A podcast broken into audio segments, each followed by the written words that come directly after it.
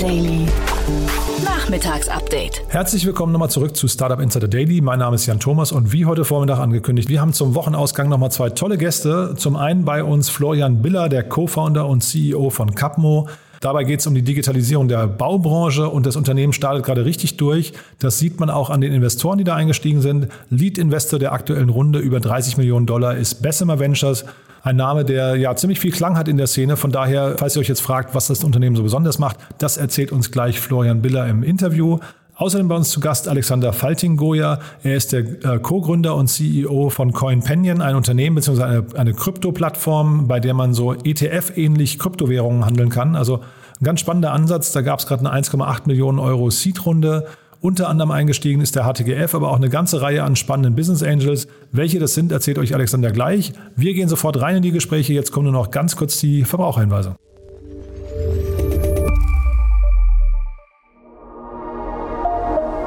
Werbung. Diese Folge wird präsentiert von Safdesk, der digitalen Buchhaltungssoftware. Die Gründer Fabian Silberer und Marco Reinbold hatten es sich zum Ziel gesetzt, Selbstständigen und Kleinunternehmern den Arbeitsalltag zu erleichtern. Als Söhne von Selbstständigen kennen sie das Problem der nervigen Buchhaltung und haben daher eine Plattform geschaffen, auf der Unternehmer ihre Finanzen stets im Blick haben und mit der die Buchhaltung einfach von der Hand geht. Sichere dir jetzt 100% Rabatt auf die ersten sechs Monate auf www www.safdesk.de slash startupinsider. Das war die Werbung. Und jetzt geht es weiter mit Startup Insider Daily. Interview. Jetzt zu Gast Florian Biller, Co-Founder und CEO von Campo. Freue mich sehr. Florian Biller ist hier, Co-Founder und CEO von Capmo. Hallo Florian. Grüß dich an, freut mich hier zu sein. Ja, toll und äh, erstmal herzlichen Glückwunsch. Wir sprechen ja, weil äh, ihr nicht nur eine Finanzierungsrunde abgeschlossen habt, sondern ihr habt ja wirklich einen der, der sag mal, weltbekanntesten VCs bei euch irgendwie für euch gewinnen können. Herzlichen Glückwunsch. Ja, vielen Dank. Wir sind auch äh, super happy, nicht nur über die Runde, sondern eben auch, weil wir mit Bessemer eine, eine Firma oder ein VC gewonnen haben, der nicht nur global super bekannt ist, sondern sich auch gerade im Bereich Software as a Service und Cloud-Technologie und sogar im Construction Tech-Segment einfach exzellent auskennt. Und da freuen wir uns sehr auf die Zusammenarbeit. Mhm. Wie kam es denn dazu, dass die auf euch aufmerksam geworden sind? Ähm, einer unserer Bestandsinvestoren, Capnemic, äh, auch ein, ein, deutscher Fonds, der auch sehr Software as a Service SaaS fokussiert ist, hat uns, äh, hat uns eine Intro gemacht und ähm, dann äh, in den ersten Gesprächen ist sehr, sehr schnell rausgekommen, dass wir eigentlich genau das sind, was sie suchen. Ähm, ein sehr schnell wachsendes SaaS-Unternehmen, die in einem enorm großen, sehr unterdigitalisierten Markt wirklich noch die Möglichkeit haben, die, die Plattform für den ganzen Bereich zu werden. Und nachdem Bessemer sich durch ein Investment, das sie in den USA gemacht haben, in einem ähnlichen Space, das mittlerweile auch an der Börse ist, Procore heißen die, sehr, sehr gut auskennt, ähm, haben die Gespräche auch gar nicht so lange gedauert, weil ähm, ja auch Bessemer schon sehr, sehr viel Marktverständnis hatte. Mhm. Kannst du uns durch diesen Markt mal ein bisschen durchführen, weil das ist ja wirklich sehr spannend, äh, wo ihr euch da bewegt? Ja, klar. Also wir bewegen uns in der Bau- und Immobilienbranche. Für die, die es nicht wissen, Bau- und Immobilienbranche ist ungefähr 10 Prozent der Wirtschaftsleistung in Deutschland und auch in Europa. Aber nach der Jagd und Fischerei die zweitundigitalste Branche, die es in Deutschland und Europa auch gibt. Das heißt wirklich, der Standard dort ist, ähm, hochkomplexe Bauprojekte werden mit Zettel, Stift, Papier und Excel gemanagt. Und das ist genau das, wo wir ansetzen die Leute, die alles Ingenieure, Architekten, äh, Projektentwickler und Co. sind, denen auch mal vernünftige Tools an die Hand zu geben. Und es gibt auch eine ganz spannende oder ganz einfache Erklärung eigentlich, warum die Bau- und Immobilienbranche eine der letzten ist, die noch nicht von Digitalisierung profitiert hat. Und zwar bis vor ein paar Jahren gab es halt einfach keine Smartphones, Tablets, ähm, die leistungsstark waren oder ja, es gibt es generell noch nicht so lang. Und nachdem Bauindustrie und Immobilienbranche immer zwischen vor Ort auf dem Projekt, im Büro, unterwegs hin und her sich bewegt und nicht wie andere Branchen einfach sich alles im Büro abspielt, ist es erst möglich, seit es eben auch mobile Geräte gibt, dass da auch massiv Digitalisierung in dem Markt passiert. Und kannst du eure, also es klingt total plausibel, aber kannst du mal eure Lösung noch mal ein bisschen beschreiben? Klar, gerne. Ähm, wir sind ähm, ein All-in-One Construction Management Tool, auf Deutsch ein ganzheitliches Bauprojektmanagement. Das heißt, du kannst es dir so vorstellen, von der ersten Idee, wenn es an die Umsetzung von einem Bauprojekt geht, dort ähm, von der wirklich der Planung bis am Ende das Bauprojekt übergeben wird, kannst du das komplette Projektmanagement in Capmo machen. Das heißt, du kannst die ganze, das ganze Bauprojekt zeitlich koordinieren. Du kannst die ganze Kollaboration mit den 20, 30, 50 Firmen, die da beteiligt sind, über uns abdecken und hast so alle Informationen zu dem Projekt gebündelt an einem Ort und kannst alles koordinieren und steuern. Und zwar am PC genauso wie mobil auf der Baustelle auf einer App, wo du dann deine digitalen Pläne und Co. dabei hast. Mhm. Ich hatte hier Cosuno mal im Podcast von äh, Investment von Cherry Ventures. Die sind aber, glaube ich, anders aufgestellt als ihr. Ne? Die, die kümmern sich auch um die Baubranche, oder war es, glaube ich, eher das Thema Ausschreibungsmanagement, wenn ich es richtig in Erinnerung habe? Genau, so ein Projekt ähm, geht ja von der, von der Planung über die Ausschreibung, über die Ausführung bis dann zur Übergabe. Und wir ähm, bilden den gesamten Prozess ab und ähm, Spezialsachen, wie sage ich mal, das CAD, das Zeichnen wirklich oder dann die Ausschreibung, das ist was, was wir jetzt heute noch nicht anbieten, sondern wo es dann andere Speziallösungen für gibt. Aber so das ganze Projektmanagement und den Überblick zu behalten, das passiert in Capmo. Und wenn ich eben für was eine Speziallösung brauche, ähm, eine Insellösung, dann geht das an, an andere Player. Und du hast gerade gesagt, ähm, Bessemer ist auf euch aufmerksam geworden oder findet euch attraktiv, weil ihr schnell wächst. Äh, wie begründet sich denn das Wachstum? Also das klang ja jetzt gerade so, als wäre die Baubranche eigentlich noch nicht digital, sprich, da gibt es auch irgendwie, ja, weiß nicht, ähm, Blockaden oder wie auch immer. Jetzt äh, brecht ihr diese Blockaden auf und das geht scheinbar sehr flott, ja? Ja, das geht sehr flott. Man darf nicht vergessen, ähm, ja, die Branche ist undigital, aber wenn es halt mehrere hunderttausend Unternehmen gibt in der Branche, dann gibt es auch viele tausend Early Adopter oder Leute, die früh mit der Digitalisierung anfangen. Und äh, wir setzen sehr stark nicht nur auf ein System, was alles in einem verbindet, also dass man nicht zehn Ansprechpartner hat oder zehn verschiedene Softwarelösungen, sondern eins, neben dieser Ganzheitlichkeit steht bei uns so die äh, Nutzerfreundlichkeit, Usability ganz, ganz stark im Vordergrund, so dass es den Leuten nicht schwerfällt, ähm, es einfach mal auszuprobieren und dann ganz schnell den Wert auch zu sehen. Und bei, wenn es schon Software irgendwo mal gab, was wenig ist, dann war das ähm, sehr komplexe Lösungen, wie wir es früher von, von Windows 95 kennen. und ähm, ein anderes Unternehmen in der Baubranche, was gerade, oder ein anderes Startup, was relativ äh, für Furore sorgt, ist Schüttflix. Die nähern sich ja eurem Markt von der anderen Seite. Ist das gefährlich für euch?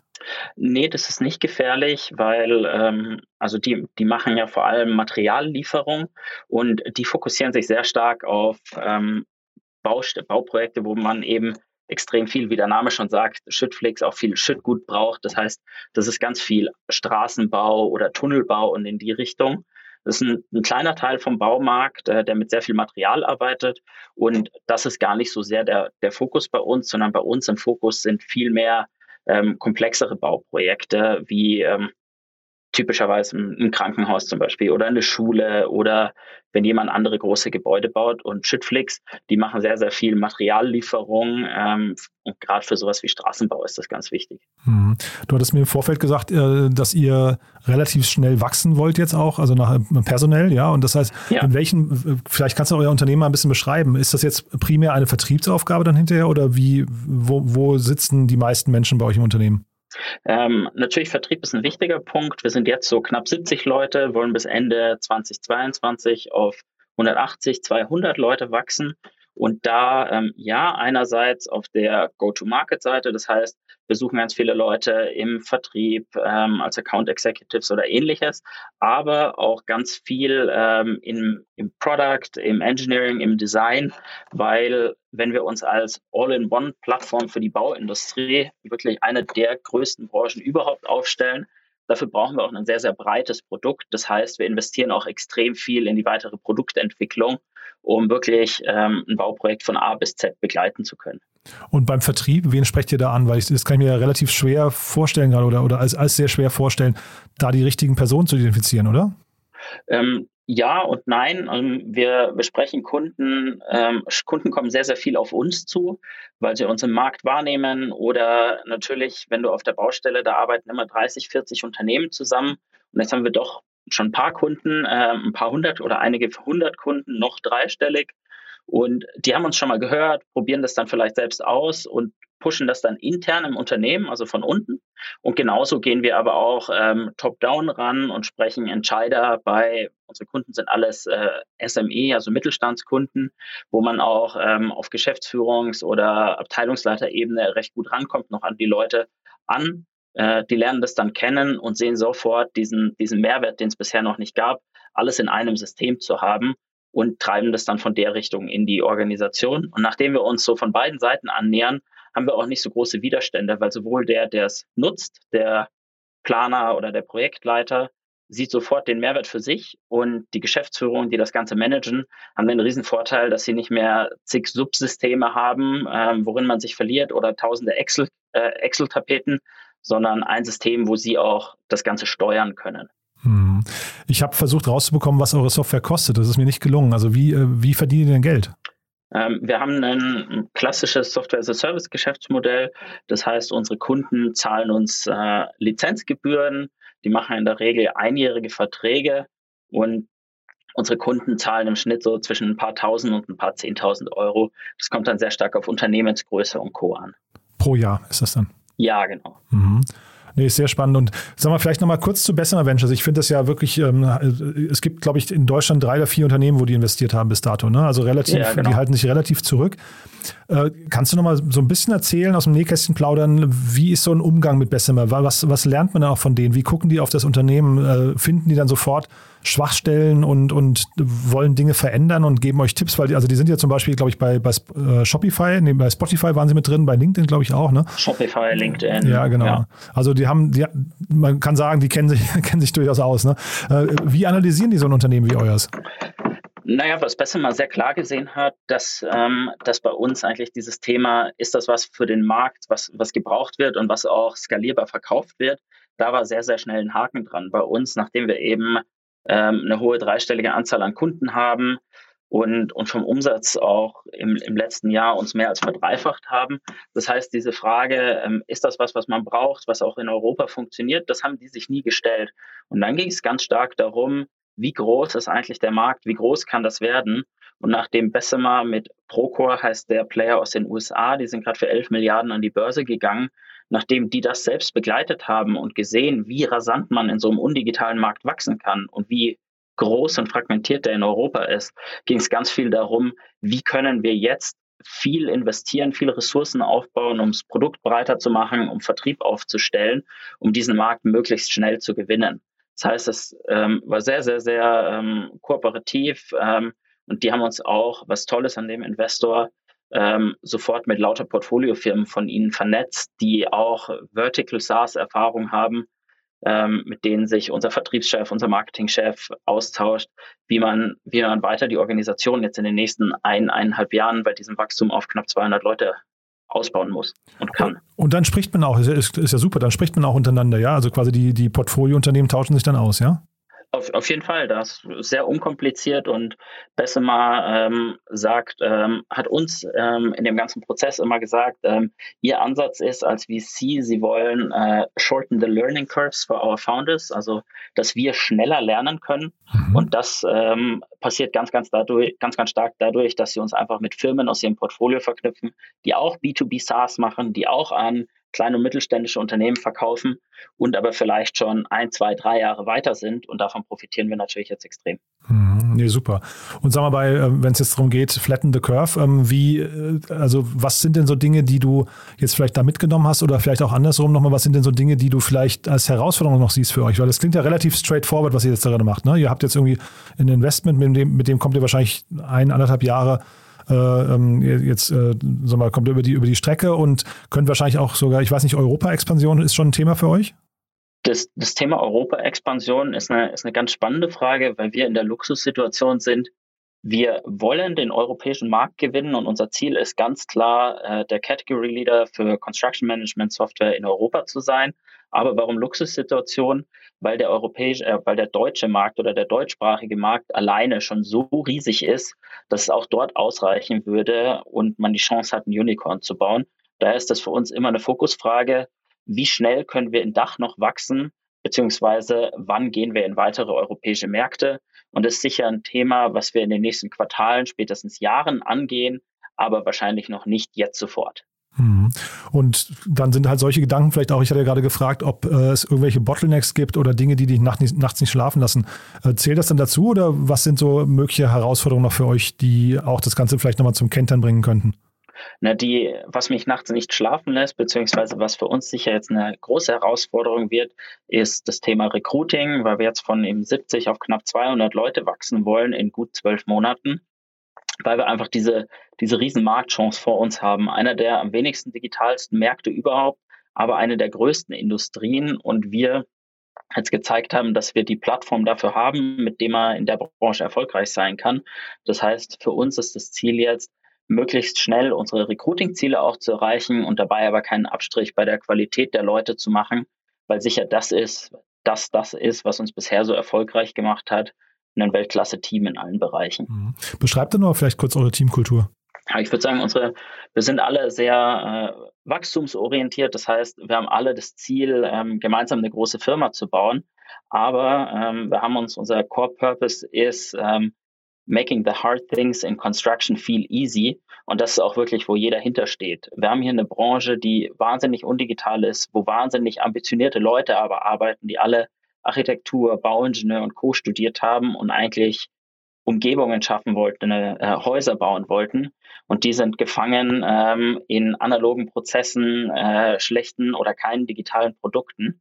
Und das treibt schon das ganze Team an, dass wir wirklich eine Chance haben, den ganzen Markt zu verändern und dabei legen wir ganz großen Wert, dass wir ähm, als Team weiter zusammenarbeiten. Es zeigt sich dann darin, dass jeder auch ein Wort mitzureden hat ähm, in den Peer-Interviews, wenn wir Leute, neue Leute einstellen oder dass wir, ähm, dass wir ähm, uns bei der Zielsitzung im Sales zum Beispiel hat jeder auch eine Teamkomponente, damit man diesen, diesen Teamzusammenhalt nicht verliert. Mhm. Sag mal, das, das Thema Nachhaltigkeit, ist das bei euch wichtig? Weil die Baubranche an sich äh, durch diesen vielen Beton ja. und Zement ist ja einer der, sag mal, der, der was ich, Klimakiller Nummer eins gerade. Ne? Ähm, äh, ist das ein Thema, mit dem ihr euch auseinandersetzen könnt? Das ist auf jeden Fall ein Thema und das ist auch für viele ein Thema, was sie wahnsinnig antreibt, dass du mal einen Vergleich hast, weil die meisten Leute wissen das gar nicht, was du jetzt gesagt hast, dass das Klimakiller Nummer eins ist. Die Baubranche ist ungefähr für zehnmal so viel CO2-Ausstoß verantwortlich wie die ganze Airline-Industrie. Und die meisten Leute haben sich da noch nie Gedanken drüber gemacht. Aber das ist natürlich das, worauf wir ganz viel Wert legen, nachdem wir am Ende steigern wir die Effizienz in der Branche und helfen. Ähm, ein ganz plumpes Beispiel, einer der häufigsten Fehler in der Baubranche ist, weil falsche Information weitergegeben wird, dass was falsch gebaut wird und dann muss das wieder weggerissen werden. Und dafür, ähm, wenn wir am Ende der Wertschöpfungskette, also wirklich beim Bauen verhindern können, dass da Fehler passieren, na, dann brauchst du weniger Zement, dann hast du weniger Fehlerkosten und dann machst du das Ganze nachhaltiger, indem du einfach den Prozess kollaborativer und planbarer machst. Und das ist auch was, was, was die Leute bei uns schon wahnsinnig antreibt, eben nicht nur für den einzelnen Nutzer einen Mehrwert zu haben, sondern wirklich auch auf eine ganze Industrie, die einen wahnsinnigen gesellschaftlichen Impact hat. Mhm. Nee, das klingt super, aber sag mal, so, so, so Sachen wie alternative Materialien, ähm, jetzt Alternativen zum Beton zum Beispiel, sind das auch Themen, mit denen ihr euch dann beschäftigen könnt oder ist das dann, äh, sag mal, nicht mehr Teil eures Scopes gerade? Ähm, momentan noch nicht. Was wir aber natürlich machen, wenn unsere, unsere Kunden ähm, in Capmo arbeiten und auch mit ihren Partnern zusammenarbeiten, wissen sie natürlich, wer wie gut arbeitet, wer wie effizient arbeitet und können so ähm, künftig nicht mehr nur sagen, ich entscheide mich jetzt immer für den günstigsten, sondern ich entscheide mich für den, äh, der am zuverlässigsten ist oder am qualitativsten ist. Und dadurch, dass das eben nachvollziehbar wird, helfen wir dabei, diesen Fokus, der in der Baubranche leider sehr, sehr stark auf kostengünstig immer der billigste ist, auch ein Stück zu wandeln hin zum qualitativsten und nachhaltigsten. Super. Florian, cool. Dann haben wir, glaube ich, die meisten Sachen abgefrühstückt. Ne? Haben wir was Wichtiges vergessen aus deiner Sicht? Aus meiner Sicht natürlich nochmal, ähm, dass die Leute gerne mal auf unserer Karriereseite auf capmo.com vorbeischauen sollen. Da sind jetzt 50 offene Positionen schon und äh, da werden noch einige mehr dazukommen in den nächsten Monaten. Super. Florian, schön, dass du da warst. Herzlichen Glückwunsch schon mal zu der Runde und wir bleiben in Kontakt. Wenn es äh, News bei euch gibt, sag gern Bescheid, ja? So ist es, Jan. Lieben Dank und bis bald. Hast du einen Service oder ein Produkt, das für unsere Hörerinnen und Hörer interessant sein könnte? Startup Insider Daily ist das Informationsmedium der deutschen Startup-Szene. Wir informieren täglich über alle relevanten Nachrichten mit unserem morgendlichen Newsletter und natürlich auch mit unseren täglichen Podcast-Folgen. Unsere Leserinnen und Leser, Hörerinnen und Hörer sind Startup-Enthusiasten, Gründerinnen und Gründer, Investorinnen und Investoren und haben ein großes Interesse an digitalen Trends. Informiere dich jetzt über unsere Werbemöglichkeiten Neuigkeiten auf www.startupinsider.de slash mediadaten oder schreibe uns einfach eine E-Mail an sales at startupinsider.de. Wir beraten dich gerne.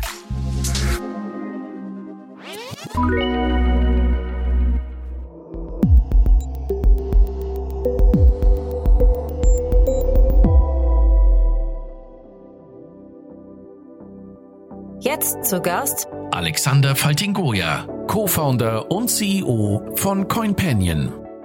Ich freue mich sehr. Alexander Faltingoya ist hier von CoinPanion. Hallo Alexander. Hi, freut mich hier zu sein. Ja, ja das ist ja wirklich ein Wortspiel hier, muss ich sagen. Da kommt man nicht so leicht. Ich habe es gerade schon zwei, dreimal versucht, das hat nicht so richtig geklappt. Also ein Nachname wie ein Künstler, muss man sagen. Ja, cool. Ja, ja. Ich freue mich sehr, dass du da bist. Ähm, ja, du, wir, wir sprechen über die äh, Kryptowelt, ja. Und ähm, du musst mal erzählen, ihr habt ein Investment, eine Seed-Runde aufgenommen, die ist ja sehr bunt, ja. Genau, genau. Ja, war eine ziemlich coole Reise letzten Monate.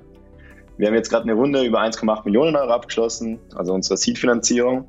Und den Lead hat der HTGF, also der Hightech-Gründerfonds aus Deutschland übernommen. Mhm. Und der Rest ist eigentlich von einer Gruppe von Angels, die recht bunt ausgestaltet ist, übernommen worden.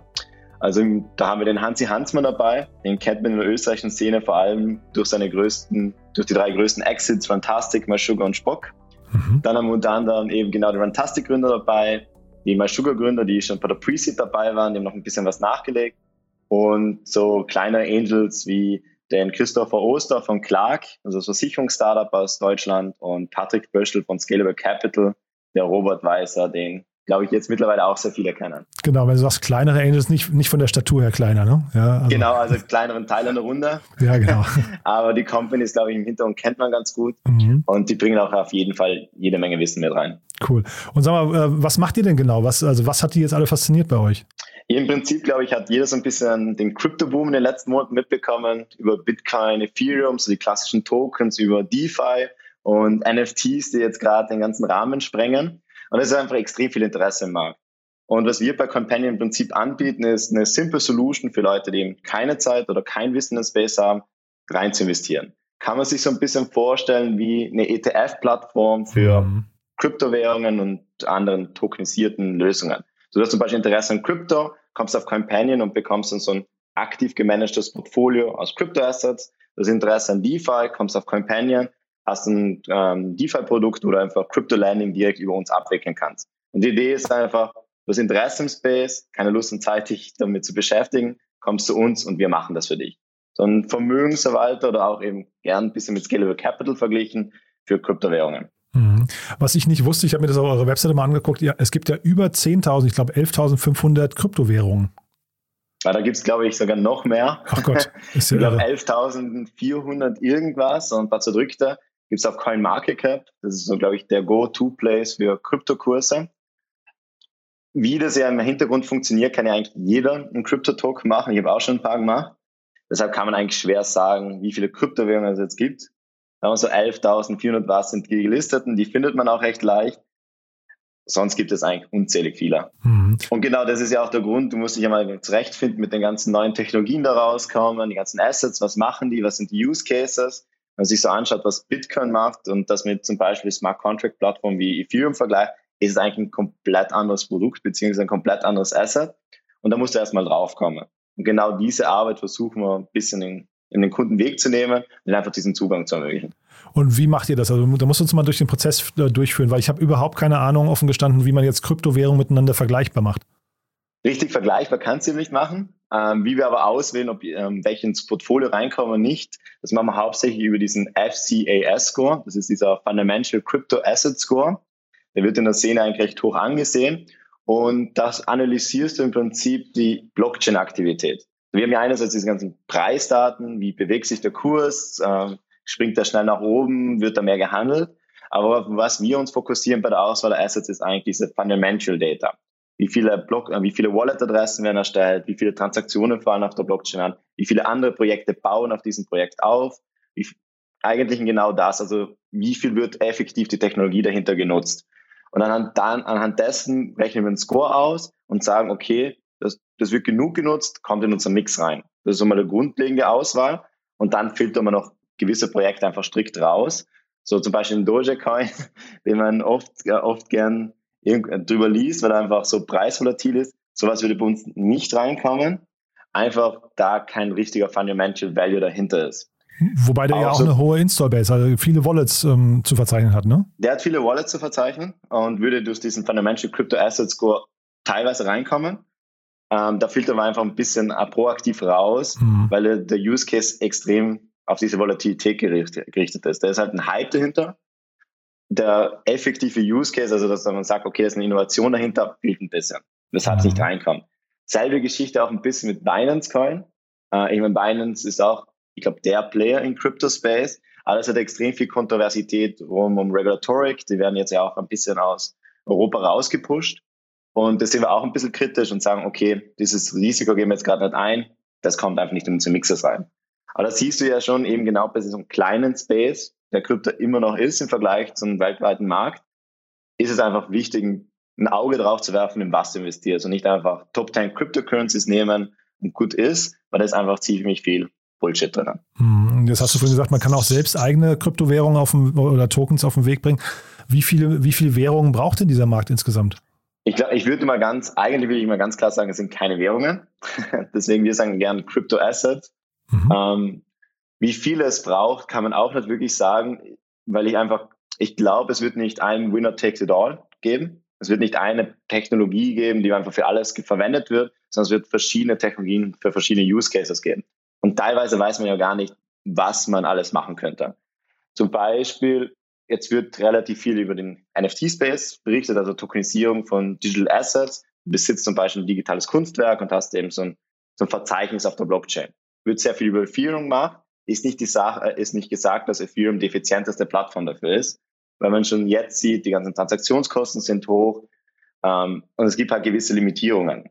Was vielleicht für andere Projekte kein Problem sein, wenn man so ein bisschen Decentralized Finance Space anschaut, und so dezentrale Abwicklung von Kreditvergabe geht. Mhm. Also es gibt einfach so viele Spaces, wo so eine Dezentralisierung und automatisierte Ausführung Sinn macht, dass man nicht sagen kann, okay, that's the, the technology for it. Hm. Ich korrigiere dich nur ungern, ne? aber die Headline auf eurer Webseite ist, äh, wir investieren für dich automatisiert in Kryptowährungen. Also nur, ja. dass, dass du es einmal äh, auch im Hinterkopf hast. Ne? Also, das, das mit Kryptowährungen, ja, ich, ich weiß, ich, ich bezeichne es selbst lieber als Kryptoasset. Und es Kryptowährungen ist, ist einfach, die Leute kennen es unter dem Begriff mhm. und deswegen verwendet man den auch. Mhm. Und natürlich auch ein bisschen Suchmaschinenfaktor. Ja, und sag mal jetzt, äh, das Kapital, was ihr jetzt bekommen habt, warum, warum seid ihr denn eigentlich so ein richtiges Startup? Weil eigentlich könntet ihr doch auch, also ihr könntet das doch wahrscheinlich auch aus dem Cashflow sogar generieren, ne? Wenn jetzt die, wenn, also ihr habt eine, eine, eine Plattform gebaut, da wird jetzt investiert und dann fällt ja wahrscheinlich mhm. für euch immer eine Management-Fee ab, ne? Genau, genau. Ja. Naja, es ist eigentlich generell so in der Portfolio-Verwaltungsszene, du verdienst nicht so schnell wirklich ein Revenue auf den Kunden weil das dauert eine Zeit. Also du sagst Management-Fee, die ist bei uns zwei Prozent jährlich. Da muss der Kunde erstmal so eine Zeit lang bleiben und dann verdienst du ja zwei Prozent auf den durchschnittliches, durchschnittlichen Portfoliowert. Dann ist die Frage, wie hoch der ist und wie, hoch, wie viel zahlst du für einen Kunden. Mhm. Und bei uns ist es jetzt schon so, es dauert schon eine gewisse Zeit, bis sich ein Kunde auszahlt. Diese Zeit, bis sich ein Kunde auszahlt, das musst du mal vorfinanzieren. Das ist der eine Faktor. Also wir haben einfach diese Growth Possibility, aber um diese um diesen Growth mitzunehmen, brauchst du einfach Kapital, das du vorstrecken musst. Das ist der eine Faktor. Und der andere Faktor ist auch, die Szene ist einfach sehr reguliert und du brauchst auch gewisses Kapital, die, die regulatorischen Anforderungen anzugehen. Und dass du für uns zum Beispiel das Beispiel Deutschland. Deutschland ist ganz ein anderer Markt als Österreich, regulatorisch gesehen. Das braucht ein bisschen Starkkapital, das alles aufzusetzen. Mhm. Und das ist einerseits eben diese Growth-Schiene, die wir fahren wollen. Wir sehen aber, wir kriegen Kunden und wir kriegen ziemlich viele Kunden es ist halt nicht sofort profitabel. Und die andere Schiene ist auch, wir sehen extrem viele Possibilities in weitere Assetklassen, weiteren Märkten. Und das alles musst du ja mal was checken lassen, entwickeln lassen, was auch Vorabkosten entstehen lässt. Diese weiteren Assetklassen, was, was könnte das sein? Also, ähm, was wir uns gerade jetzt eben sehr viel anschauen, ist das ist DeFi, also mhm. Decentralized Finance. Da haben wir eben schon Crypto-Lending-Produkte. Das heißt, das sind so kann man sich ein bisschen vorstellen wie dezentrale Banken. Du gibst Geld in einen Pool rein, das wird dann von anderen Marktteilnehmern sozusagen ausgeliehen, dafür werden Zinsen gezahlt. Das ist so ein automatisierter Prozess von Kapitalverfügung stellen und Kapital ausleihen. Das haben wir zum Beispiel verfügbar gemacht über die Plattform. Und jetzt schauen wir uns sehr viel NFTs an. Und NFTs gehen ja in alle Richtungen. Gerade ist der Hype sehr viel in tokenisierte Kunst oder digitale Kunst. Und da wollen wir so Funds drumherum bauen. Heißt, du hast Interesse an digitale Kunst, hast aber nicht Lust, dir wieder die ganzen Projekte anzuschauen, da wollen wir so eine Art Fund anbieten. Und es geht in die Richtung zu Musik-Royalties, Movies, Gaming-Items, Metaverse-Things oder auch Influencers oder auch tokenisierte Real Assets. Und genau in diesem Space, alles, was so jetzt NFT so ein bisschen aufreißt, in die Richtung wollen wir gehen. Und es ist so diese New Alternative Assets, wie wir es nennen. Also irgendwie bricht gerade dieser ganze Space auf, was Assets sind. Irgendwie wird jetzt alles zum Asset, was Wert hat. Und dafür wollen wir einfach Produkte anbieten. Mhm. Und du hast aber nicht Sorge, dass das, was ihr macht, hinterher vielleicht einfach nur ein Feature ist von Coinbase oder Robinhood oder ich weiß nicht, auch Trade Republic oder Scalable Capital, dass, dass quasi andere das, was ihr jetzt macht, also ihr müsst ja jetzt erstmal sehr aufwendig, hast du gerade mhm. beschrieben, den, den Kundenstamm aufbauen. Andere haben den ja schon. Ähm, das ist nicht so leicht zu adaptieren, meinst du? Naja, es braucht schon einiges an Vorarbeit.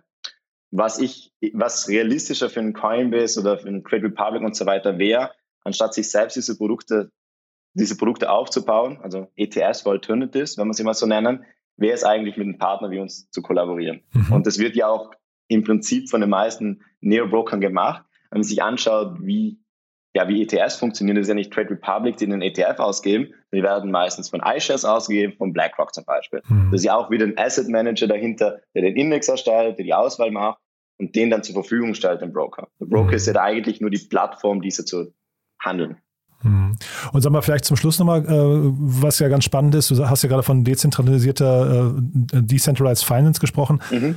Ähm, wie ist denn dein Blick auf diese gesamte etablierte Bankenlandschaft und Währungslandschaft? Also äh, man, man hört ja, es gibt jetzt irgendwann, also ne, wie heißt es, Libra, glaube ich, von Facebook, ähm, mhm. aber es soll ja auch ein E-Dollar geben, glaube ich, es soll auch ein E-Euro geben. Ähm, also sind das Dinge, die eine Chance haben und welche Rolle spielen da noch die Banken und Zentralbanken in der Zukunft? Gute Frage. Ähm, die Frage ist mal, wie sie das jetzt effektiv umsetzen. Es klingt zwar immer fancy, so ja, kauft die Blockchain einen digitalen Euro oder einen digitalen Dollar und dann machen wir den ganzen Hype mit. Die Frage ist, wie wird das technisch umgesetzt? Jetzt sagen wir, es wird wirklich dezentral umgesetzt, wie auf, zum Beispiel auf Ethereum oder so weiter, und das ist interconnected, interconnected mit allen anderen Blockchains. Blockchains kann es extrem interessant werden, vor allem wenn man Richtung Globalisierung schaut.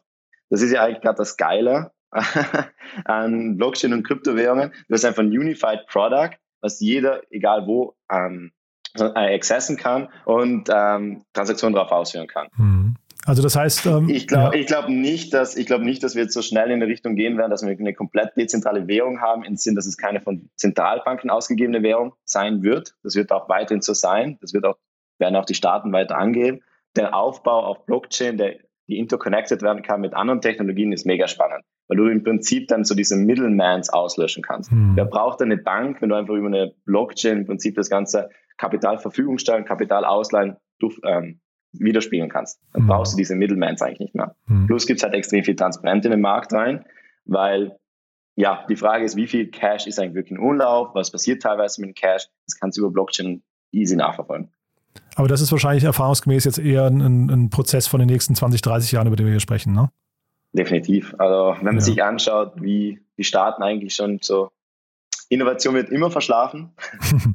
und, äh, und ich glaube, das ist auch recht natürlich, wenn man sich anschaut, wie diese ganzen Konzepte aufgebaut sind. Die regulatorische Landschaft ist halt nicht so leicht. Du musst die Konzepte erstmal aufbauen. Und meistens ist das eher reaktiv als proaktiv. Es muss erstmal was passieren, damit da wirklich Gesetzeslandschaft mit Regulatorik geschaffen wird. Mhm. Und das sehen wir ja erst jetzt langsam, langsam zu Kryptowährungen kommen. Geschweige denn dann Decentralized Finance, tokenisierte Assets und so weiter und so fort. Auch der ganze DeFi-Space, jetzt, ich habe es jetzt immer so schön gesagt, oh, das ist so geil. Aber eigentlich ist es auch recht kritisch in, äh, zu betrachten. Das ganze Decentralized Finance Landing ist alles noch nicht wirklich reguliert und eine gewisse Regulatorik ist ja nicht schlecht, einfach die Marktteilnehmer mhm. auch zu schützen. Total. Das ist sehr, sehr spannend, muss ich sagen. Vielleicht ganz kurz zum Schluss noch, wir geben hier zwar keine ähm, Investmentempfehlungen ab, aber vielleicht hast du ja so ein, zwei, drei, du sagst nicht Währung, sondern Assets, ähm, wo du sagst, wow, die, die haben das Potenzial, die sollte man sich auf jeden Fall mal angucken. okay, ich kann zwei Tipps geben. Also ich glaube, Kryptowährungen, äh, Kryptoassets gehen viel weiter als Bitcoin. Und Bitcoin wird in meiner, in meiner Opinion oft overhyped. Mhm. Ich glaube, der richtig spannende ist der ganze Anwendungsbereich Beyond Bitcoin, also Smart Contracts, Tokenisierung.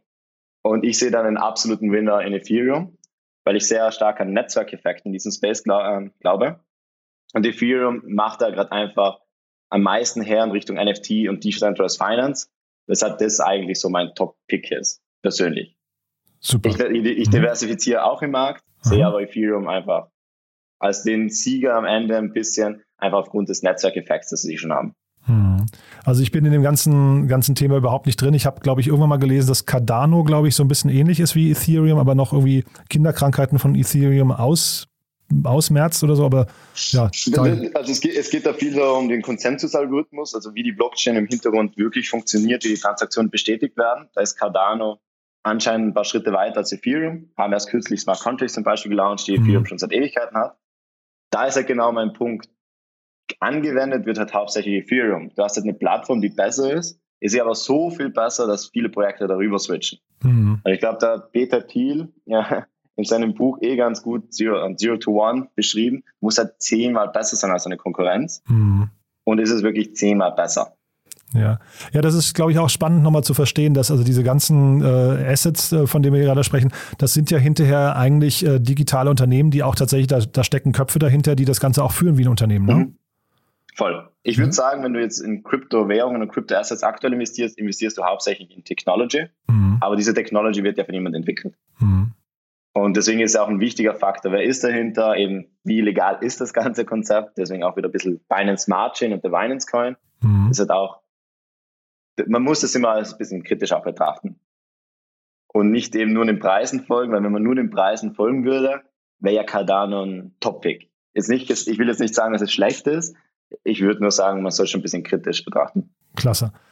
Alexander, jetzt haben wir einen schönen Ritt gemacht, muss ich sagen. Ähm, auch noch links und rechts re relativ viel besprochen. Haben wir denn aus deiner Sicht was Wichtiges vergessen? Nein, ich glaube, es gibt einen gut, äh, guten Overview. Aha. Ich glaube, die Leute werden immer offener für Crypto-Assets und Tokenisierung. Und das ist auch gut so, weil der 60-40-Mix aus Stocks und Bonds ist einfach nicht mehr zeitgemäß. Und ich hoffe, dass auch ein paar Zuhörer jetzt mehr Interesse im ganzen Space kriegen mhm. und sich ein bisschen anschauen, was da alles möglich ist und was da alles noch kommen wird. Klasse. Du, dann vielen Dank, dass du da warst. Glückwunsch nochmal zu der Runde. Und ja, wenn es Neuigkeiten gibt äh, bei euch, sagt gerne Bescheid, dann äh, machen wir die Folgerunde. Ne? Gern. Hat mich gefreut, Jan. Startup Insider Daily. Der tägliche Nachrichtenpodcast der deutschen Startup-Szene. So, das war's für heute. Das war's sogar für diese Woche. Damit sind wir durch. Ich hoffe, es hat euch wieder Spaß gemacht. Ich fand es eine super Woche, muss ich sagen. Und vielleicht mal kurz der Hinweis nochmal. Ihr wisst ja, wir posten alles, was wir hier tun, auf LinkedIn. Das heißt, wenn ihr mal eine Sendung verpasst haben solltet oder wenn ihr mal nachschauen möchtet, worüber wir zum Beispiel mit dem einen oder anderen Investor im Rahmen der Reihe Investments und Exits gesprochen haben, das seht ihr immer auf LinkedIn, natürlich auch auf unserer Webseite www.startupinsider.de. Aber es lohnt sich, uns zu folgen auf LinkedIn, dann verpasst ihr auf jeden Fall nichts. Und vielleicht nochmal kurz die Bitte, falls euch gefällt, was wir hier tun, empfehlt uns doch gerne weiter an Leute, denen das gefallen könnte. Also zum Beispiel andere Gründer, andere Startup-Enthusiasten, Menschen, die sich mit Digitalisierung beschäftigen oder Menschen, die vielleicht ja Lust haben könnten, mal zu gründen. Ähm, eine Gründung gehört ja eigentlich auf jeden guten Lebenslauf. Von daher, ja, empfehlt uns gerne weiter. Dafür schon mal vielen, vielen Dank. Und ansonsten wünsche ich euch ein wunderschönes Wochenende und ich freue mich, wenn wir uns am Montag wieder hören. Bis dahin, alles Gute. Ciao, ciao.